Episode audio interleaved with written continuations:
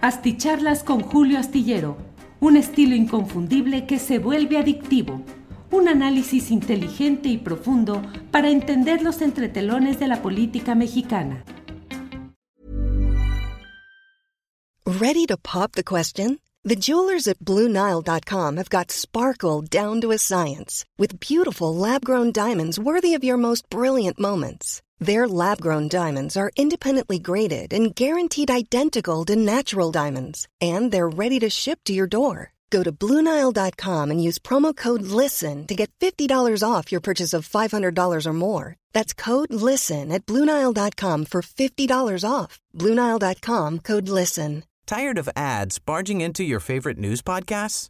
Good news. Ad-free listening is available on Amazon Music for all the music plus top podcasts included with your Prime membership. Stay up to date on everything newsworthy by downloading the Amazon Music app for free or go to amazon.com slash news ad free. That's amazon.com slash news ad free to catch up on the latest episodes without the ads. Buenas noches, buenas noches. Es el miércoles 8 de junio de 2022. Muchas gracias por acompañarnos en esta reunión nocturna de la videocharla astillada. Bueno, reunión nocturna, pero hay quienes la ven en repetición eh, a diferentes horarios y hay quienes desde diversas partes del globo terráqueo la ven en diferente horario. Así es que buenas noches, buenas madrugadas a quienes eh, nos siguen en esta transmisión. Muchas gracias. Eh, hoy miércoles 8 de junio, como siempre con mucha información interesante que vamos a compartir, analizar y a que ustedes también den sus puntos de vista en lo que yo pueda ir captando y reproduciendo de los comentarios que van llegando aquí. Como siempre, gracias a quienes de diversas partes del país y del extranjero llegan a esta cita y de los primeros 10 en llegar están Ángel Vela 49, dice, veo que el buen periodismo que usted practica no tiene muchos seguidores como otros programas, entre comillas, noticiosos. Pues sí, así van las cosas y hay que seguir adelante. Ángel Vela 49, tal parece que mucha gente prefiere falsedades y notas sin sustento alguno. Ángel Vela 49, le envío un saludo. Gracias por sus comentarios.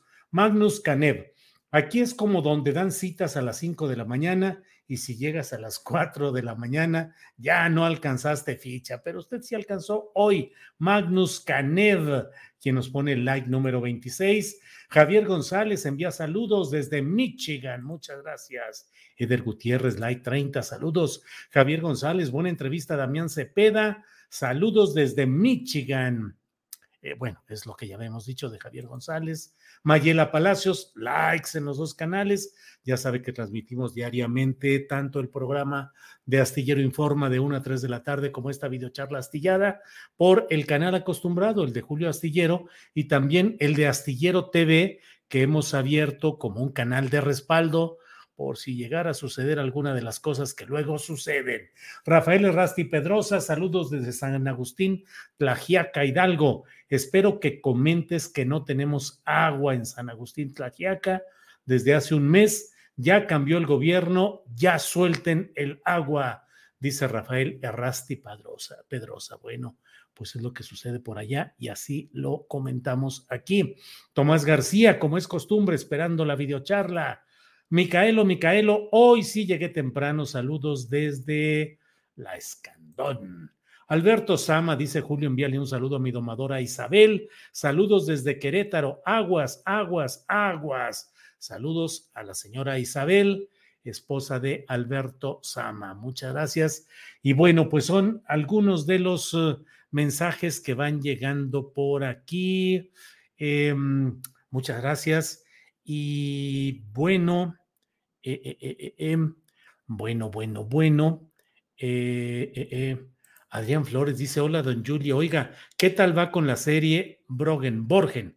A mí me encanta. Gracias por la recomendación. Si fuera posible, comente sobre la serie. Gracias.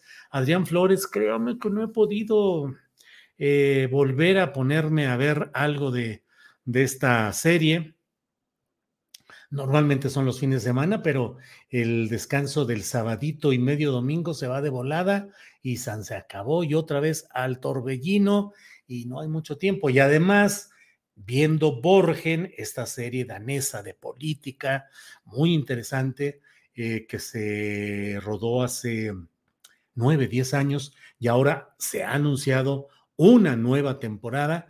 Entonces, bueno, es muy interesante, pero viendo esa y brincando como luego a veces sucede, pues que nos entrampamos con Blacklist, esta otra serie muy interesante. Y ahí hemos estado clavados viendo todo esto de la lista negra por un lado y yo también deseoso de seguir con Borgen. Bueno. Esperanza Rodríguez dice, Julio, saludos a mi esposo Javier Elizarrarás, porque ya se va a jubilar. El viernes su último día en su trabajo. Javier Elizarrarás, saludos y a seguir adelante, a seguir adelante, que hay muchas cosas que hacer, que la jubilación sea solamente un espacio en el cual recupere usted la posibilidad de hacer las muchas cosas interesantes que hay en esta, pues en nuestro mundo y en esta temporada en la que sobran cosas en las cuales eh, concentrarnos. Así es que Javier Elizarrarás, no se me vaya a chicopalar o a, a pachurrar porque ya no va a trabajar, al contrario, a seguir adelante. Esperanza Rodríguez, gracias por compartir esta oportunidad de enviarle un saludo, saludo a Javier Elizarrarás. Así es que ya incluso platíquenos luego por aquí o por correo electrónico eh, cómo va, cómo le va, cómo le sienta la jubilación y qué va pasando. En fin, saludos a Javier Elizarrarás.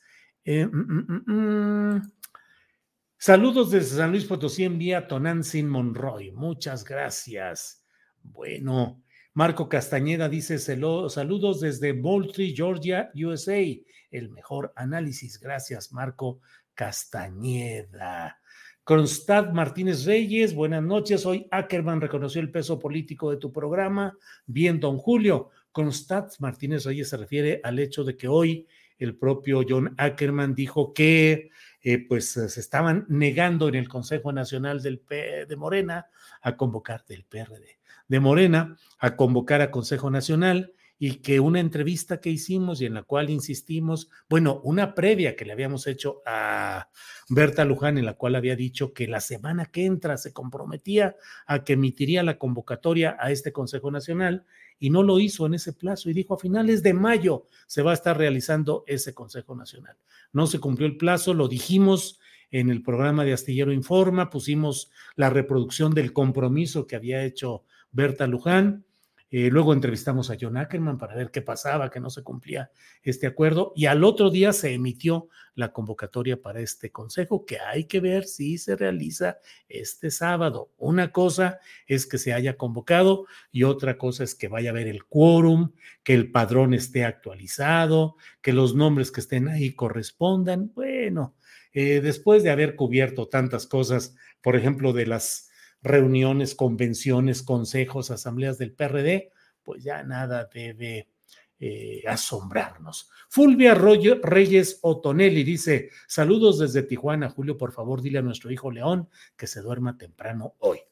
Hijo León, hijo de Fulvia Reyes Otonelli, mm, hay que dormir temprano, mire, no hace nada, ya son las nueve de la noche con 12 minutos, ya hay que descansar. León, por favor, eh, Carlos Chávez, se muere mi esposa Tere por un saludo suyo, pues que no muera, que siga viviendo, porque aquí le enviamos un saludo a la esposa Tere, esposa de Carlos Chávez. Muchas gracias a todos quienes nos ayudan. La verdad, reconforta la posibilidad de tener este tipo de comunicación aquí. Raúl Ugalde, saludos cordiales desde Corea del Sur. Sas, mano, sas, sas, sas. Bueno, eh, déjeme ir viendo por aquí. Ahora sí estoy leyendo, que es más o menos lo que viene por aquí. Eh, Héctor García, saludos desde Phoenix, Arizona.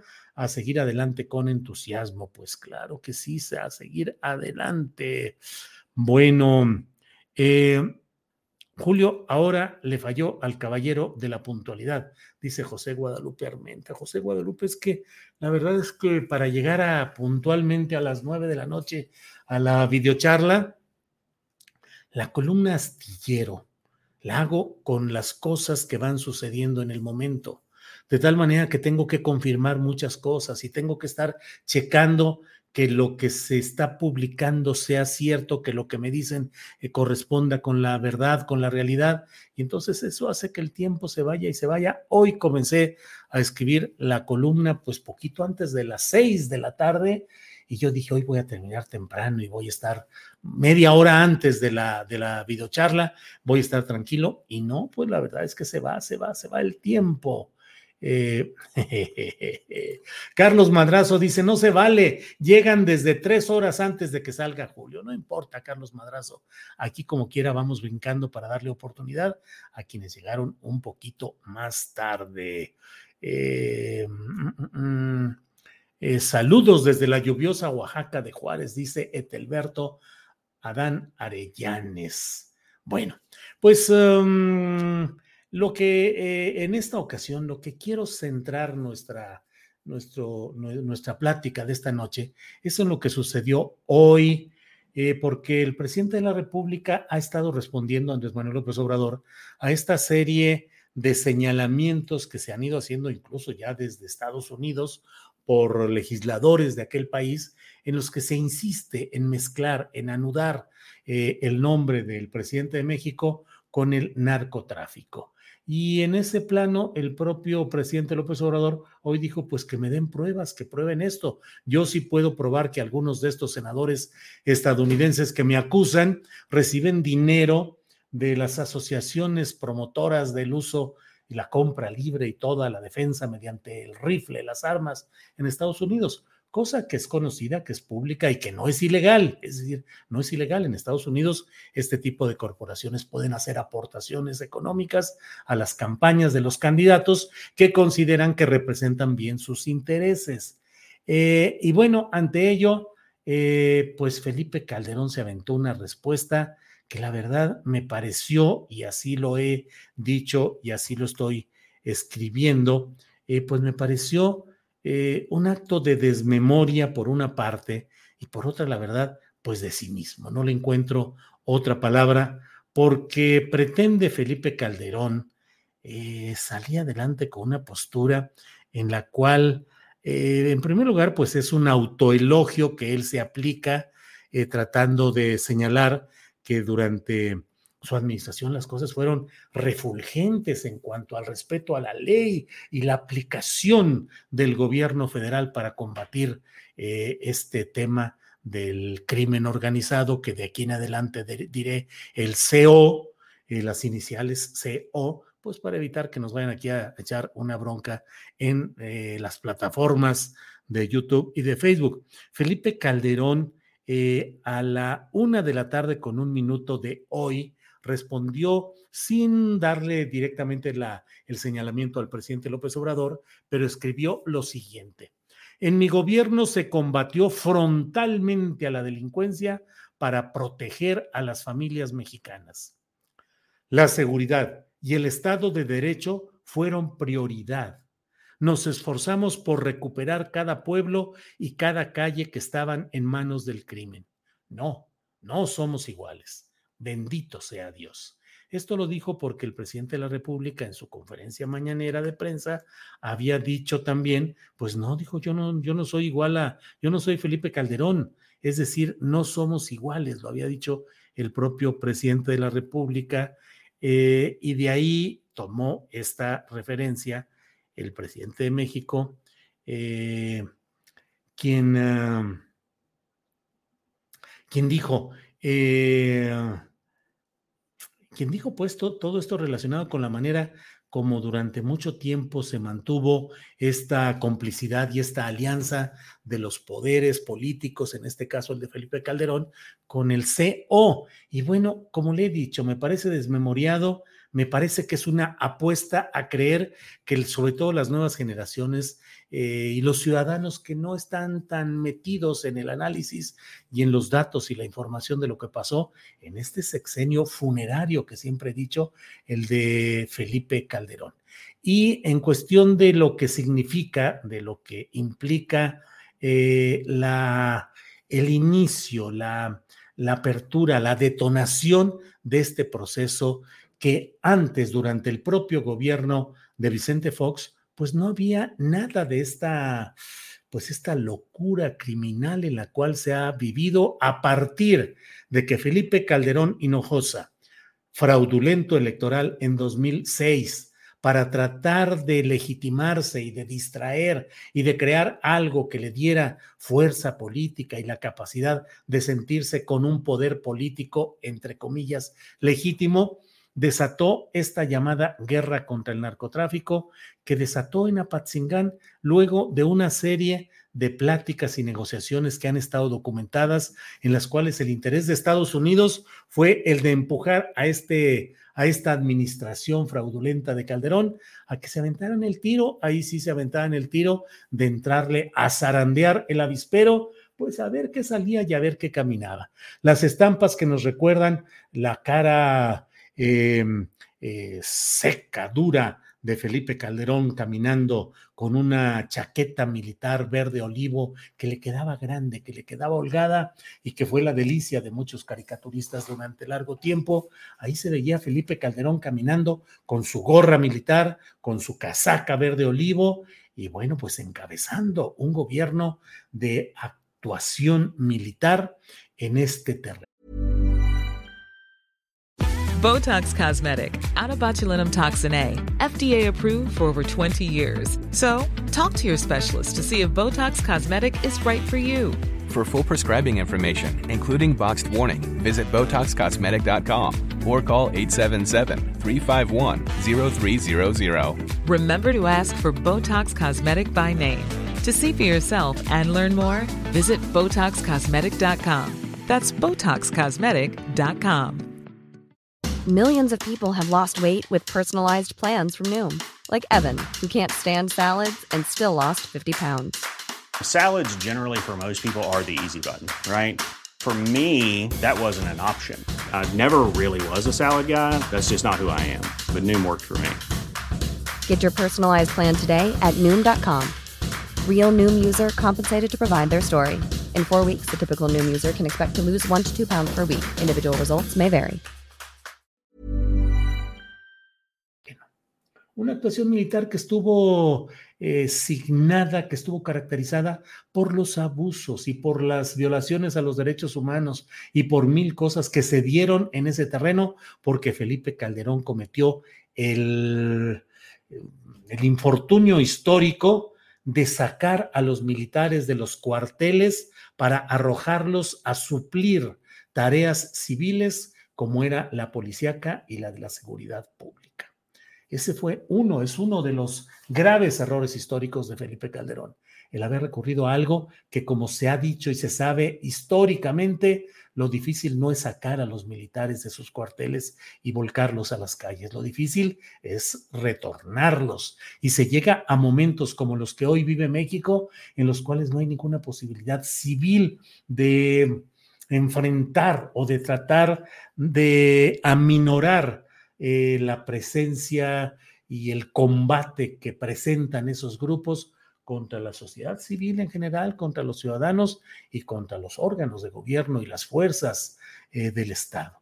Sin embargo, Felipe Calderón tiene, además de todo esto, un sello absoluto. Si estuviese la figura de Felipe Calderón en el retablo de la historia y dijera ahí, eh, Felipe Calderón Hinojosa, los Pinos 2006 a 2012, creo que debería decir ahí fraude electoral, en primer lugar. Y en segundo lugar, complicidad con el crimen organizado, porque no olvidemos que él nombró como secretario de Seguridad Pública a un personaje que venía de las cañerías, de los sótanos de este tipo de actividades, Genaro García Luna, a quien hizo secretario de Seguridad Pública y que instauró una etapa de terror, de violaciones de los procesos legales, de detenciones de inocentes, de la práctica sistemática de la tortura, de la invención de expedientes, de la siembra de drogas y sobre todo aquello por lo cual está siendo juzgado en Estados Unidos, que es por haber entregado el poder y haberse aliado y haber tenido, eh, haber puesto el trabajo institucional al servicio de uno de los cárteles, del cártel de Mm, del cártel de, mm, de Sinaloa, del cártel de Sinaloa, ante el cual el propio eh, Genaro García Luna está siendo acusado con un montonal, un cerro de transcripciones telefónicas, de pruebas que dicen los fiscales que tienen en Estados Unidos. Y ojo, algo que debemos de tener también muy en cuenta. No nos vayamos con la finta de que si mañana o pasado ese juicio contra Genaro García Luna, que no ha despegado, que no ha avanzado con mil cosas, entre ellas la pandemia, el volumen de los expedientes a leer, eh, retrasos o moratorias que han tramitado los abogados de García Luna, y no, Estados Unidos y sus fiscalías no le han entrado y su jurado no han entrado realmente al tema de García Luna, más que en términos mediáticos y de difusión. Ojo, no nos extrañe que en los nuevos acomodos políticos que hay desde Washington, sobre todo contra el presidente López Obrador, por el tema de su no asistencia a la Cumbre de las Américas, un día de esto se llegue a la negociación para que se deje libre o se tenga con una muy leve sanción al propio García Luna. Ojalá y no suceda así, pero no dejemos de ver que esta tardanza ha sido muy significativa y muy indicativa porque pareciera que más que acumular pruebas e iniciar un juicio, lo que los órganos del poder ejecutivo en Estados Unidos desean es prorrogar esto en busca de negociar y de cómo usar estos instrumentos y este, este proyectil García Luna contra eh, Calderón o también contra López Obrador en el sentido de no autorizar o demeritar las acusaciones que se han venido haciendo hasta ahora. Em, entonces, bueno, tengamos en cuenta todo esto. Felipe Calderón no tiene cara, no tiene eh, autoridad moral, digo en general, pero en particular en el terreno de lo que es esto de decir que él ha eh, peleado, ya eh, se combatió frontalmente a la delincuencia, pues frontalmente con el cártel de Sinaloa a un lado de Genaro García Luna, Genaro García Luna que yo solía escribir en el tiempo del poder de Felipe Calderón, y yo escribía abierta y totalmente decía que era el vicepresidente ejecutivo de este país, Genaro García Luna, vicepresidente por el poder que era equiparable al que ejercía de manera espuria Felipe Calderón, pero finalmente con un aire como de vicepresidente y ejecutivo por las ejecuciones que se realizaban a lo largo del país para simular y aparentar que se estaba haciendo esto, que la seguridad y el Estado de Derecho fueron prioridad. Y dice Felipe Calderón, nos esforzamos por recuperar cada pueblo y cada calle que estaban en manos del crimen, sí, que estaban en manos de otros cárteles del crimen para entregarlos al cártel favorito de ese sexenio, que fue el cártel de Sinaloa, con el Chapo Guzmán como su representante emblemático. Así es que, la verdad, que no nos venga con cuentos Felipe Calderón y que no venga hoy a quererse dar baños de pureza cuando lo que sucedió durante su administración fue el inicio de este proceso que ha sido cada vez más complicado y cada vez más difícil de eh, pues el predominio del crimen organizado por un lado y de otro de la incapacidad civil con las policías que no pueden funcionar, que están absolutamente infiltradas, eh, controladas por el CO y que todo ello viene de una cascada de hechos que arrancaron en aquel tiempo. Y recuerden quienes tienen una edad avanzada como quien les habla, cómo era México antes de que Felipe Calderón desatara su guerra contra el CO cómo podíamos, eran otras las circunstancias y fue a partir de ahí cuando se vino todo esto. Bueno, eh, Enrique Hernández dice, lo que Julio quiere decir es que Borolas juega al tío Lolo que se hace pendejo solo. Bueno, bueno. Em, Orlando López Hernández dice, yo estoy jubilado de las 5-7. ¿Qué será las 5-7? Bueno, pues no sé, pero por ahí. Eh, Héctor Lobo dice, jajaja, ja, ja, tu programa también ha tirado candidaturas, como la candidata de Nuevo León, Clara Luz, y su atorón por Nexium. Pues Héctor se atoró ella ahí queriendo negar lo que era una verdad.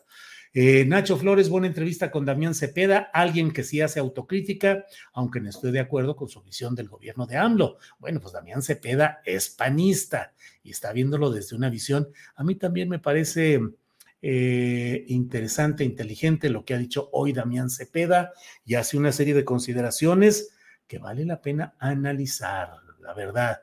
Eh, de DJ Martínez, Julio, ¿cómo ves lo del Monero que rechazó la invitación a Latinos? Pues muy bien, de parte del Monero Hernández, que lo invitaron a una entrevista en Latinos y dijo no, porque sería ir a un medio de comunicación con el cual no comparto de ninguna manera la visión o la manera como ejercen este tipo de actividades y no voy. Una cosa es debatir y otra cosa es nada más ser entrevistado. Ser entrevistado exactamente como para qué, pero debatir, pues claro que yo me imagino que el Monero Hernández, como el tecleador Hernández, que soy yo, mejor conocido como astillero, siempre estaremos dispuestos a debatir, a debatir con el tiempo suficiente, con pues la, lo más que se pueda de igualdad de circunstancias. La última vez que yo estuve en un debate, pues fue eran creo que tres o cuatro que no pensaban como yo, y yo batiéndome o tratando de batirme ahí en defensa de mis puntos de vista, sin problema, o sea, puede ser así, pero eh, pues yo creo que estuvo bien lo de eh, el monero Hernández. Eh, el fraude avalado por el INE en el 2006 cambió la historia de México, dice Cristian, Cristian León, sí, sin duda. Lo que hoy está haciendo el presidente López Obrador con muchas dificultades, con una estructura y una serie de factores inerciales que impiden avanzar y caminar eh, como se pudiera hacer, todo eso se agravó durante estos 12 años de sexenio fraudulento de Felipe Calderón, el sexenio de la grandísima corrupción con Enrique Peña Nieto, las cosas se complicaron. Si en 2006 Andrés Manuel López Obrador hubiera llegado, eh, se le hubiera permitido por parte de estos factores eh, fraudulentos y delictivos, hubieran, se hubiera eh, aceptado, reconocido la victoria de López Obrador en 2006, creo que el rumbo de México habría sido distinto López Obrador habría tenido todavía más energía y más hiperactivismo para salir adelante y creo que la acumulación de problemas sería menos grave que lo es en estos momentos. Los invito, por cierto, a leer mañana en la, en la columna astillero, doy detalles de algo que se detectó y que pues es simplemente un ejemplo de la dificultad que hay en la llamada 4T para sacar adelante los proyectos, porque una cosa es lo que dice el presidente de la República, otra cosa es lo que pueden hacer los miembros de su gabinete, diríamos todos bien intencionados para no meternos a discusiones, aunque la verdad casi la mitad de ellos yo diría que no son tan bien intencionados, pero bueno, el presidente dice una cosa positiva, baja al nivel de los secretarios de Estado, donde las cosas ya no son tan eh, puntuales y tan precisas, y se baja a toda la estructura y a la estructura operativa y a los directores generales y a los directores de área y a los asesores, y las cosas van cambiando ahí de manera terrible. Eh, se descubrió en San Luis Potosí que empresarios que se disfrazan de ejidatarios, que dicen que son ejidatarios porque quieren virlarles 1.888 hectáreas a ejidatarios de La Pila, San Luis Potosí, que es una delegación de la ciudad capital, está ahí pegadito a San Luis Potosí, a la ciudad, es una delegación municipal, La Pila, quieren construir ahí el parque logístico más importante de toda Latinoamérica. Y para ello, pues les quieren quitar la tierra a los ejidatarios. Y se aventaron la puntada de fabricar una acta eh, para simular que ya tenían el pleno dominio de esas 1.888 hectáreas y pretendieron registrarla, asentarla en el Registro Nacional Agrario, que es un área que está adscrita a ese ámbito de la SEDATU, de la Secretaría de Desarrollo Agrario, Urbano y Territorial, a cargo de Román eh, Meyer Falcón. Y pues así, eh, tan sencillo, según lo que están denunciando, y es una realidad, se entregaron cuatro millones de pesos a altos funcionarios del ámbito agrario nacional para que se permitiera, para que se registrara como válida esta acta de algo que no había sucedido, es decir, un acta falsa, hechiza. Y afortunadamente se descubrió por parte de ese segmento, eh, pues que no está en el batidillo de la corrupción y detectaron las cosas, las frenaron a tiempo. Eh, hace días fue dado de baja el representante de la Procuraduría Agraria, que estaba funcionando también como un empleado, como un títere de los empresarios, en este caso de la pila. Y ahora viene esto, por lo difícil que es pues que realmente puedan avanzar las cosas. Lo que dice el presidente de la República, lo difícil que es empujar o hacer caminar a un elefante reumático, porque es una, un aparato enorme, pero reumático y no camina y muy impactado por las prácticas de corrupción. Bueno, pues muchas gracias por escuchar esta videocharla astillada. Mañana les invito a que nos acompañen de una a tres de la tarde en Astillero Informa, donde tendremos en la primera parte, en la primera media hora, vamos a tener al doctor Ernesto Lamoglia, quien nos va a ayudar a hacer un perfil de alito, de alito. Iba a decir de alitro, pero no, ya no estamos hablando de, del otro asunto. Eh, de Alito, de Alito Moreno Cárdenas, eh, pues un, de ese y de algún otro personaje político. Mañana, digamos, de la una a la una treinta y cinco más o menos, tendremos oportunidad de platicar con el doctor Ernesto Lamoglia y luego tendremos eh, pues algunas otras entrevistas y la mesa de seguridad con Ricardo Ravelo, Víctor Ronquillo y Guadalupe Correa Cabrera y e información y comentarios con Adriana Buentello y un servidor. Así es que nos vemos mañana. Gracias por hoy, muchas gracias, muchos comentarios, muchos que luego leo después de que ya me voy de aquí a cenar. Ah, aquí dice alguien, Francisco García, pues aunque te arde el fundillo, Calderón sí enfrentó al crimen, no como el inútil del cacas. Eso dice Francisco García. Órale, Francisco García. Eh, mm, mm, mm, bueno, bueno. Fecalín, por sus siglas escatológico-despectivas, sufre delirium tremens, ni para leerlo. Eh, eh, bueno, pues así están las cosas. Me gustó mucho la refinería de miles de millones que hizo, dice Luigi González II. Ah, no, perdón, con ese dinero solo hizo una barda y lo demás se lo clavó. Bueno, pues así están las cosas. Eh, vamos avanzando. Eh, Juan Jiménez dice, soy egresado del Poli y de la Facultad de Periodismo de la UB, de la Universidad Veracruzana, supongo, de donde egresó Ricardo Ravelo. Sí, me lo recordó el comentario que hiciste sobre la maestría de Marta Olivia, Marta Olivia López, periodista de Tamaulipas, a la que entrevistamos con frecuencia. Bueno, eh, pues así estamos. Muchas gracias. Nos vemos mañana. Buenas noches por hoy y a seguir adelante. Gracias. Buenas noches. Tired of ads barging into your favorite news podcasts? Good news. Ad-free listening is available on Amazon Music for all the music plus top podcasts included with your Prime membership.